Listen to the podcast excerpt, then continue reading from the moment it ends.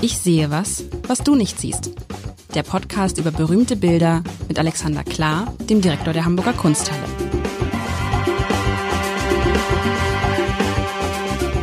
Herzlich willkommen. Mein Name ist Lars Heider und wir waren so ein bisschen, lieber Alexander, wir waren so ein bisschen historisch unterwegs in den vergangenen Wochen und sind dabei auf ein Thema gestoßen, was ja, wenn man so will, das zentrale Thema war. Hatten wir eigentlich schon über Auschwitz gesprochen, ob du in Auschwitz gewesen bist, ob du noch hinfahren willst? Wie war das bei dir?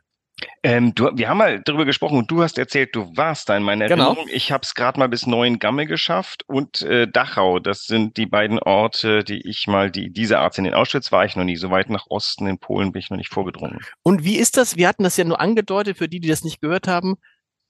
Der Holocaust in der Kunst. Das ist ja ein, ein, ein, ein, ein großes, ich glaube, Adorno war es, der gesagt hat, nach, nach dem Holocaust kann es eigentlich keine, keine Dichtkunst mehr geben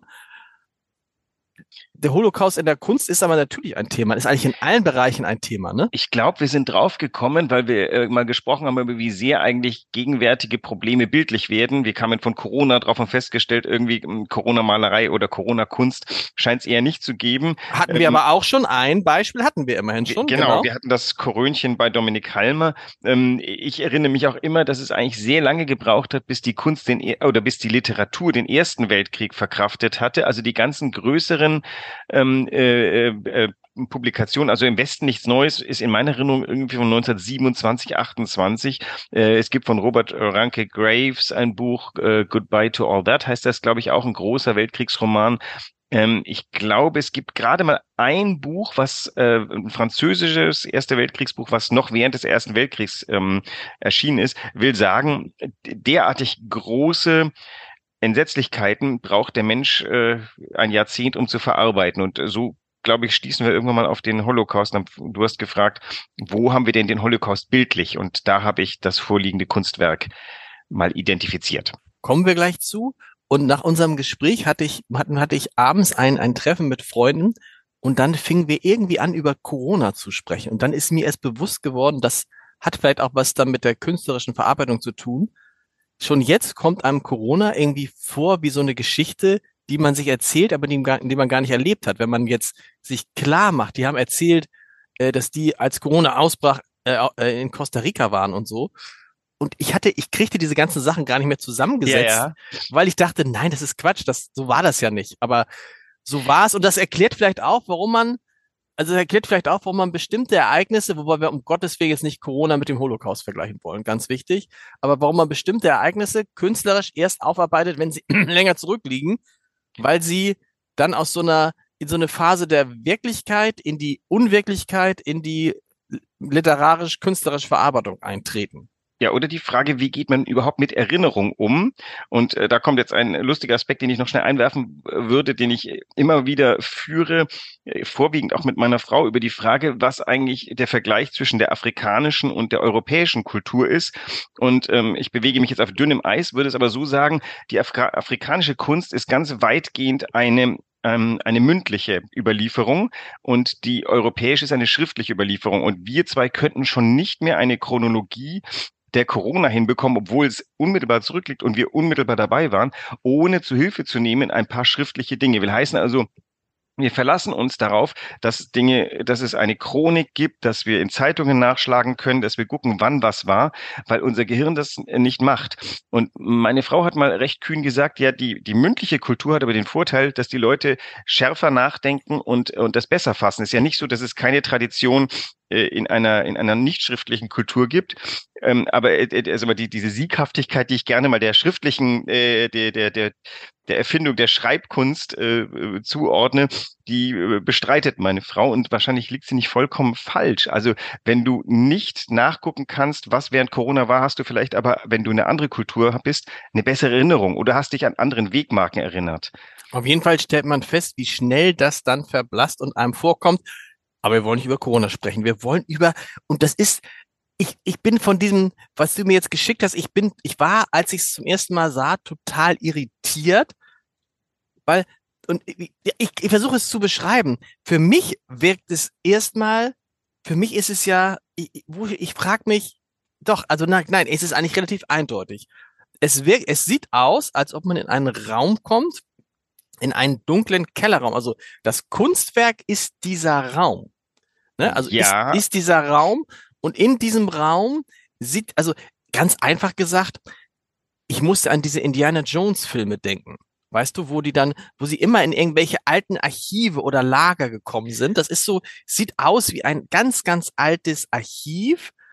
Ähm, ein, also ein länglicher Raum äh, und an, an, dann sind so, ähm, ja, wie soll man das sagen? Es ist ja so wie, wie so, wie so Apothekerschränkenregale, also Regale, die man aufziehen kann. Also links und, nein, jetzt hab ich's. Jetzt weiß ich's. Schließfächer. Es ist, Schließfächer. es Mhm. ist wie Schließfächer bei der Hamburger Sparkasse. Ne? ein bisschen rostiger. rostiger, aber es sind doch, aber es sind wie Schließfächer, so sieht es aus, ja. Und auf jedem diesem Schließ, auf jedem diesem Schließ, also auf diesen Schließfächern ist immer das Foto eines Menschen abgebildet, ne? So als ob sozusagen man das aufziehen kann und dahinter findet man alles, was man über diesen Menschen wissen muss. Oder es ist das Schließfach dieses Menschen oder sind Dinge von diesem Menschen. Ein ewig langer Gang, ähm, und oben drüber sind halt so, äh, sind halt so Lampen, die das so anleuchten. Diese Lampen haben etwas, finde ich, in ihrer Anordnung, in ihrer etwas Unheimliches. Das aber beziehe ich natürlich jetzt auf dieses, also ich habe dieses, wenn ich das sehe, Entschuldigung, ich habe so ein Auschwitz-Gefühl, tatsächlich. Das kann aber daran liegen, dass wir drüber gesprochen haben. Ne? Aber es wirkt kahl und es wirkt so, als ob da Menschen abgelegt sind. Ähm, genauso übrigens, weißt du, was natürlich auch eine Assoziation, die jetzt reinkommt, ist so Rechtsmedizin, Leichenschauhaus. Weißt du, Mhm. Aufziehen von, äh, von so Kühlschränke, wo dann da äh, die Leichen oder Leichenteile hinterliegen. Alles in so einem Braunton. Ganz, ganz, ganz, ganz viele. Ich kann gar nicht sagen. Also am, am, am Anfang sehe ich diese ganzen Fotos, Fotos, Fotos von den Menschen. Ich weiß gar nicht, ob es nach hinten raus weitergeht mit diesen Fotos. Und ich weiß gar nicht, ist es, es ist aber ein Raum. Es ist ein begehbarer Raum, richtig? Ja, Es ist ein so begehbarer ein Raum. Korridor eigentlich. Sogar. Ist Korridor. ein recht dünner Raum. Ja, und äh, bemerkenswert, und ich wusste nicht, dass es das in der Kunsthalle gibt. Es ähm, ist jetzt gerade nicht äh, äh, zu sehen, war aber bis vor zwei Jahren im ersten Stock der Galerie der Gegenwart in einem sehr eindrücklichen Raum. Soll ich schon sagen, von wem es ist? Ja, sag es gern. Ich bin ganz, also ja, ich bin Also, gespannt. das ist ein, also es ist tatsächlich ein begehbares Kunstwerk, bestehend aus, ähm, ich weiß gar nicht, wie viel Hunderten dieser Metallboxen, auf die eben, äh, die so quer zum Betrachter aufgerichtet sind. Es sind, glaube ich, zwölf in einer Reihe übereinander geschichtet und bilden eben einen langen Gang aus Hunderten dieser Boxen, auf denen eben immer ein Porträt eines Menschen, ein Schwarz-Weiß-Porträt Genau. aufgebracht ist. Und äh, das, die Arbeit, ach so, diese Lampen, die du erwähnt hast, die haben auch so ein bisschen so, so ein äh, Gefühl von so Bürolampen aus den 60ern. Mhm. Ne? Das Mhm. sind so fast schon so, äh, und die hängen auch in einer Reihe. Also es ist sehr seriell, es ist fast industriell oder eben archivalisch oder also alle Assoziationen, die du hattest, gelten richtig. Das Kunstwerk stammt von Christian Boltanski, einem ähm, französischen Künstler, der ähm, gerade mal vor zwei Jahren erst gestorben ist, äh, geboren, glaube ich, 1944. Die Arbeit heißt Reserve, Les Suisses Morts und ist von 1990, also Reserve, ähm, die toten Schweizer, ähm, womit äh, schon eines klar wird, das ist jetzt nicht irgendwie ein eins zu eins Holocaust-Kunstwerk, sondern es geht natürlich um, es geht um Elemente, die, ähm, äh, die das anklingen lassen. Und du hast ja schon gesagt, also das eine ist die, die, das Massige, ganz, ganz viele. Das andere ist dieses tatsächlich so fast, wie soll man sagen, naturwissenschaftlich aufgereihte, sehr ordentlich sortierte. Demgegenüber steht aber die Schrundigkeit dieser Kisten, die so ein bisschen rostig alle sind. Daher kommt, glaube ich, auch dieses Gefühl, da, da kommt der erste, also Holocaust als eine Art Massen, ähm, eine, eine Massenabfertigung von Tod, die hier Mhm. drin ist. Mhm. Dadurch, dass diese Bilder tatsächlich so ein bisschen was von Todesanzeigen sind, sie sind übrigens, er hat äh, Todesanzeigen gesammelt und hat äh, oder Bilder aus Todesanzeigen ausgeschnitten und auf diese Kisten geklebt. Also es sind ähm, anonyme Menschen, man weiß gar nicht, wer es ist. Vielleicht stimmt das mit den äh, Schweizern, das muss gar nicht stimmen, denn es geht tatsächlich bei ihm um dieses, um die, die Massifizierung von, von Mord, Tod, die Art und Weise, wie individuelles Leben plötzlich durch diese blutrünstig, ist ja nicht blutrünstig, durch diese äh, mechanische Auslöschung von unendlich vielen Menschenleben, wie, wie da eben wir als Menschen Würde verlieren. Und das ist da drin. Das ist interessant, weil das ja das, diese, diese, diese, diese Mischung aus Einzelschicksal, einzelnem Leben und andererseits irgendwie dieser, dann irgendwie, wie soll man sagen, fast schon barbarischen, unbarmherzigen Bürokratie. Genau, also weißt du, es ist so, so, so, es wird ab, Mord. Du bist der bürokratische Mord, du wirst abgelegt als Mensch. Bumm. Aber interessant, das heißt, das heißt, hat im Kern gar nichts, hat im Kern gar nichts mit dem Holocaust zu tun, aber schon mit all dem, was äh, zwischen äh, 1900, na, wo fängt man da an? Da muss man ja, ne, also was in diesem Jahrhundert passiert ist, oder? Genau, das Problem ist ja, schon vor dem Holocaust gab genau. es ähm, quasi, also sag mal, dieses das industrielle Töten, das ist der Holocaust. Aber das massenhafte Töten, das kennen wir ja schon aus dem 19. Jahrhundert, wo, äh, also Höhepunkt ist ja auch irgendwie, auch wieder die Deutschen, die da in Namibia äh, ganze Volksgruppen in die Wüste geschickt haben und verdursten haben lassen. Das ist ja auch irgendeine Form von massenhaften ähm, äh, massenhaften entindividualisierten Töten, an, an, also die Art und Weise, dass du gar keine Chance mehr hast, um, um Erbarmen zu bitten, weil dir niemand mehr in die Augen guckt. Du wirst einfach dein, deine Mörder machen und, sich gar nicht die Mühe, sich mit dir auseinanderzusetzen. Genau, und das, und das Schlimme ist, glaube ich, nochmal, dass es ja wirklich wie so ein, deshalb habe ich auch mal Schwierigkeiten, wenn man sagt, Mensch, die Deutschen, die sind so gründlich und äh, pünktlich und alles. Das bezog sich ja auch auf dieses Töten. Es war ein gründlich bürokratischer Akt. Und deshalb, äh, deshalb, deshalb sind natürlich für das Kunstwerk diese Lampen so wichtig. Genau. Weil sie so einfach so, und ich glaube, ich, man kann, man kann das ja den Holocaust und das alles nicht verstehen, aber dadurch, dass man das sozusagen zu so einer Art bürokratischen Geschichte gemacht hat, ne, hat es sich natürlich das, worum es da ging, hat sich vielleicht von den handelnden Personen, so könnte man es vielleicht erklären, es fühlte sich dann, er hat sich dann entfremdet davon. Verstehst du, was ich meine? Man hat das ja. gar nicht mehr gemerkt.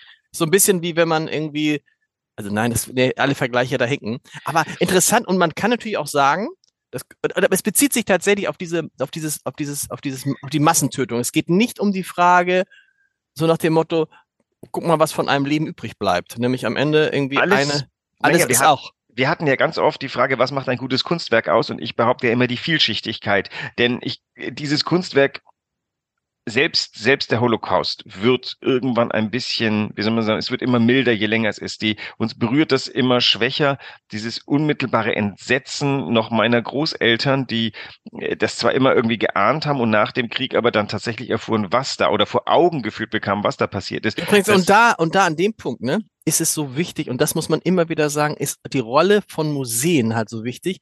Nun kann man darüber streiten, aber natürlich ist Auschwitz in, in, äh, ne, würdest du sagen, es ist eine Art Museum ja schon? Also Erinnerungsort ist es auf jeden Fall. Ja, und da deshalb ist ja ist es, ein Museum mit dabei. Genau, und deshalb ist es halt so wichtig, genau, deshalb ist es halt so wichtig, ja. dahin zu gehen, weil wenn, wenn die Erinnerung verblasst, wenn die Erinnerung verblasst, verblasst ja auch, verblassen ja auch im Zweifel die Konsequenzen. Und da hat jetzt die, das ist ja kein, aber da hat sozusagen, haben Orte, Orte wie, wie ihr, Orte, die das konservieren, ne, die die Erinnerung wachhalten, so eine unglaubliche Verantwortung und Rolle. Also dieses Kunstwerk paraphrasiert ja etwas, denn dieser lange Korridor, die, die ähm, symbolisiert schon die Ausweglosigkeit. Wenn du da mhm. reingehst, mhm. ist, ähm, du gehst auf diesen dunkler werdenden Gang zu, oben diese industrielle Ausleuchtung, diese vielen, vielen, vielen, vielen Menschen, an denen du vorbeigehst, die alle tot sind, wie du schon von Anfang des Kunstwerkes weißt. Ähm, äh, das ist natürlich paraphrasiert jetzt mal auch den ganz normalen Gang eines Lebens, nämlich zum Ende auf den Tod hin. Aber hier spielt natürlich ähm, die die Gewaltsamkeit ist hier, klingt hier ja nur an in diesem, sag mal, in diesem schrundigen, rostigen, es ist ja eher so, dass die, die, die Vielheit der Menschen, die hier äh, aufgelistet sind. Und du hast, äh, am Ende ist es ja so, ich weiß immer, ich habe so ein bisschen Skepsis gegenüber diesen Erinnerungsorten, weil man, man hat immer so ein bisschen Sorge, es ist ja doch, es sind andere Umstände, unter denen ich das betrete. Und es wird uns nicht gelingen, dieses Gefühl zu haben, dass die Menschen hatten, die nach drei Tagen Fahrt durch Deutschland zusammengepfercht in einem Wagen dann auf die Rampe gekommen sind. Nein, das, ja, das kriegen wir nicht hin, nicht mal durch den Besuch des Ortes. Und deswegen bin Na, ich da, da immer so ein bisschen. Ja, das ist ja immer das Argument, das ist ja so ein Argument, weswegen man sagt, das kriegt man nicht hin und das kann man auch gar nicht nachvollziehen und das stimmt natürlich auch. Aber ich kann dir sagen, ähm, ich es war schaudert. auch, nee, nee, es ist noch, also es, es erwischt einen doch. Als okay. ich in Auschwitz war und kam in ein dieser Ausstellungsräume, nicht nicht also ne, in diese ein Ausstellungsräume, wo einfach nur ein Bild war und du sahst einen Vater mit zwei Kindern, der gerade aus dem Zug stieg und so ein bisschen und vor ihm stand so ein Wärter und zeigte an eine Richtung. Und du wusstest in dem Moment, und du, du sahst, du siehst einen Vater mit zwei Kindern. Das ist so nach dem Motto, du denkst, das hättest du sein können, das hätte ich sein können. Ja. Und ich sehe das und mir wird das klar. Und ich hatte einfach nur Riesenglück, dass ich raus, aber das ist Riesenglück. Quatsch jetzt Riesenglück. Ich hatte, ich musste rausrennen. Ich wäre kollabiert vor diesem Bild.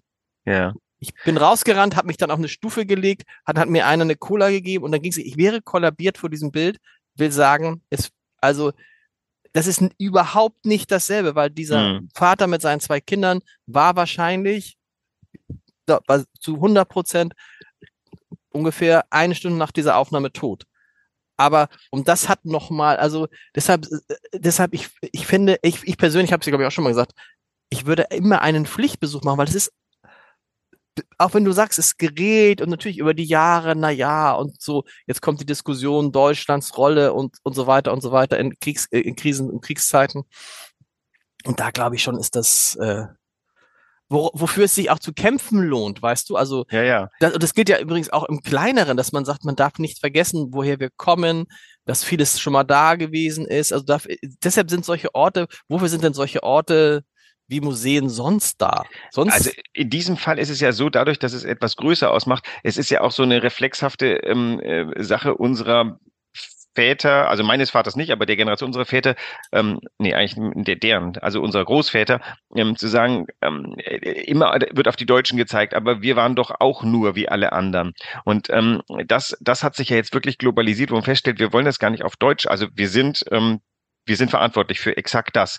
Aber es ist, glaube ich, Common Sense, dass das keine singuläre deutsche Eigenschaft ist. Der Mensch ist zu unfassbaren Verbrechen fähig und das ist nicht an ähm, Nationalität genau. gebunden. Bei uns kamen halt Dinge zueinander. Da, da, das war eine Verkettung von so üblen Dingen. Die deutsche Effizienz in Organisation, der Herr Eichmann, der das gemacht hat wie ein Bürokrat und die Maximierung seiner Todeslisten im Auge hatte, ohne lang nachzudenken, was er da gerade maximierte.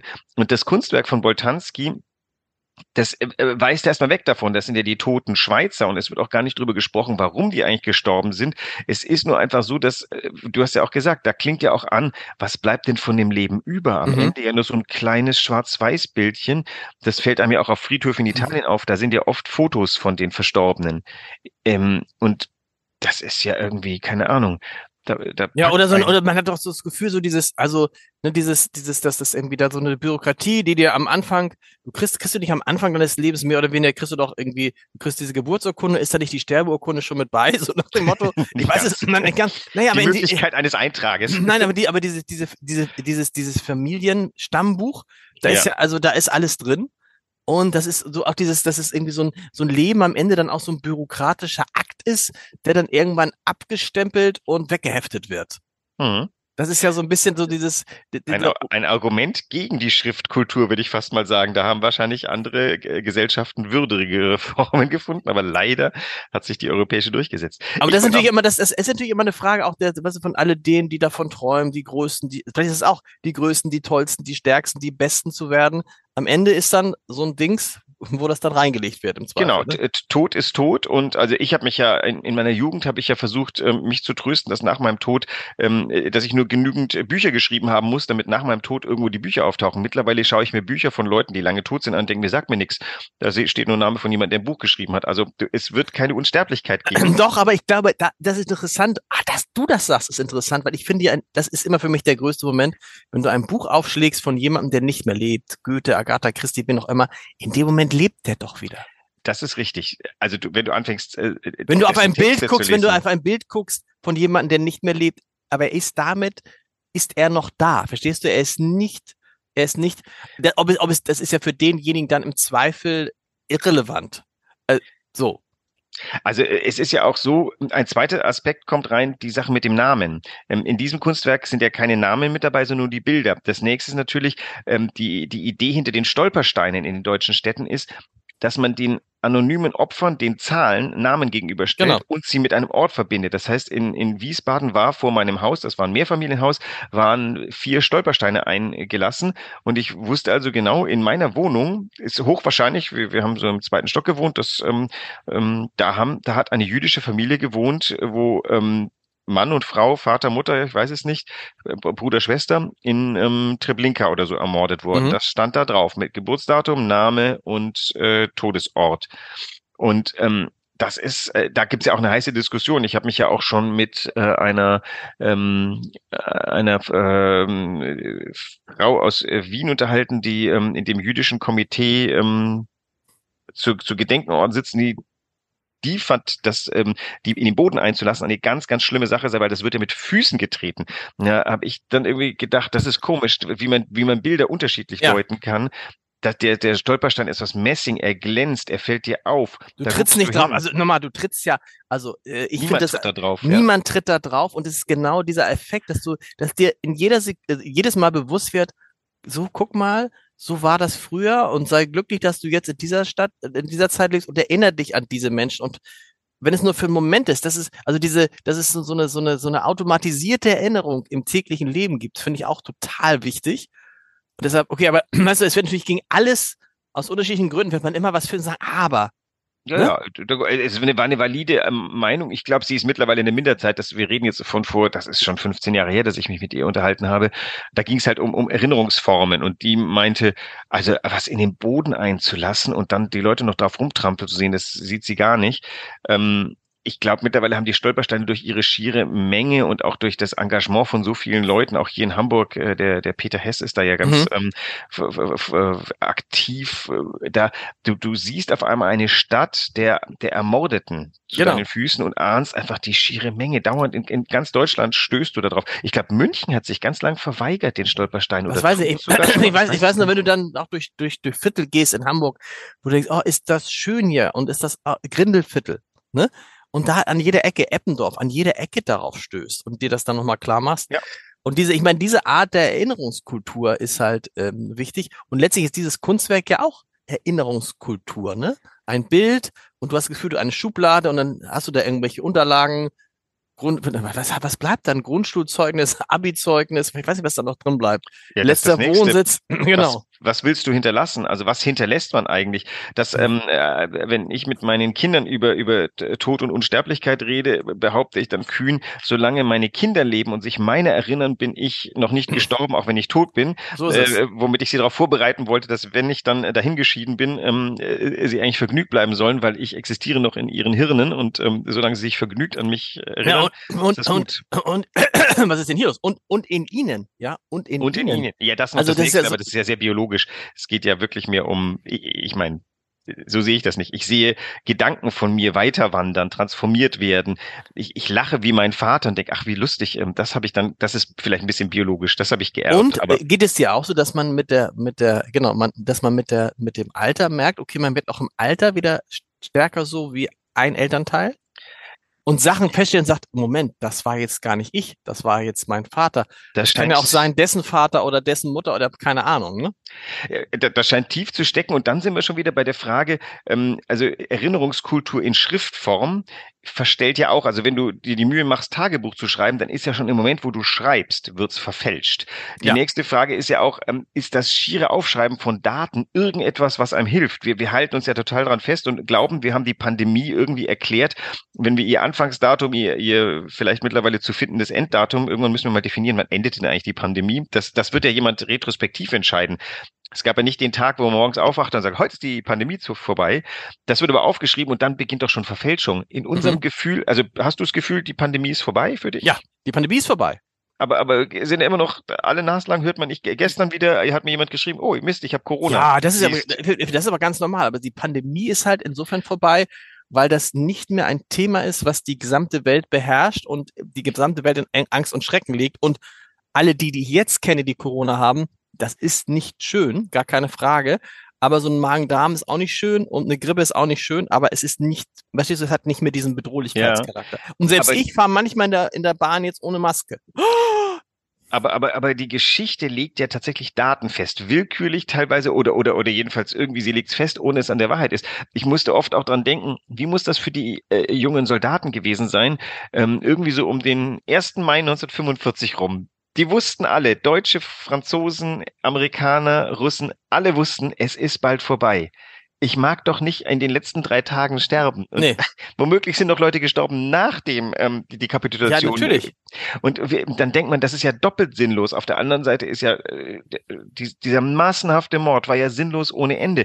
Der Urgrund all dessen ist irgendwo in den 20er und 30er Jahren in Deutschland zu finden, aber keine Geschichte der Welt wird es festpinnen können. Das heißt, wir werden das gar nicht erklären können. Alle unsere Schriftfähigkeit ähm, bringt uns nicht dazu, definieren zu können. Und jetzt gehen wir zurück. Das Einzige, was bleibt, ist Gefühl. Und das macht der Boltanski fantastisch, weil diese Beklemmung, die Mischung aus diesem ollen Material, dem Begriff des Todes, die Verengung, die Dunkelheit oder die Lichtinszenierung geben einem dieses beklemmende Gefühl, das keiner Zahlen bedarf.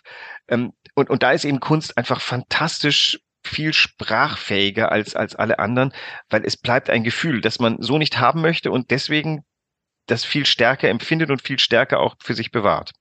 Lieber Alexander, das war jetzt schon das Schlusswort, leider. Aber nächste, ich bin gespannt. Nächste Woche wird's jetzt, ich glaube ich, wird's, äh, wird's anders, wird's anders, ja. Ich habe was ausgesucht, auf das bin ich auch ein bisschen über, aber über Bande nur, über die, diesen Auftrag gestolpert, weil ich, ähm, lass uns darüber reden nächste Woche. Okay. Es ist etwas, was mir gekommen ist. Farblich ähnelt es unserem Boltanski. Auch das ist ein schöner Anschluss. Bis nächste Woche. Tschüss. Weitere Podcasts vom Hamburger Abendblatt finden Sie auf abendblatt.de slash podcast.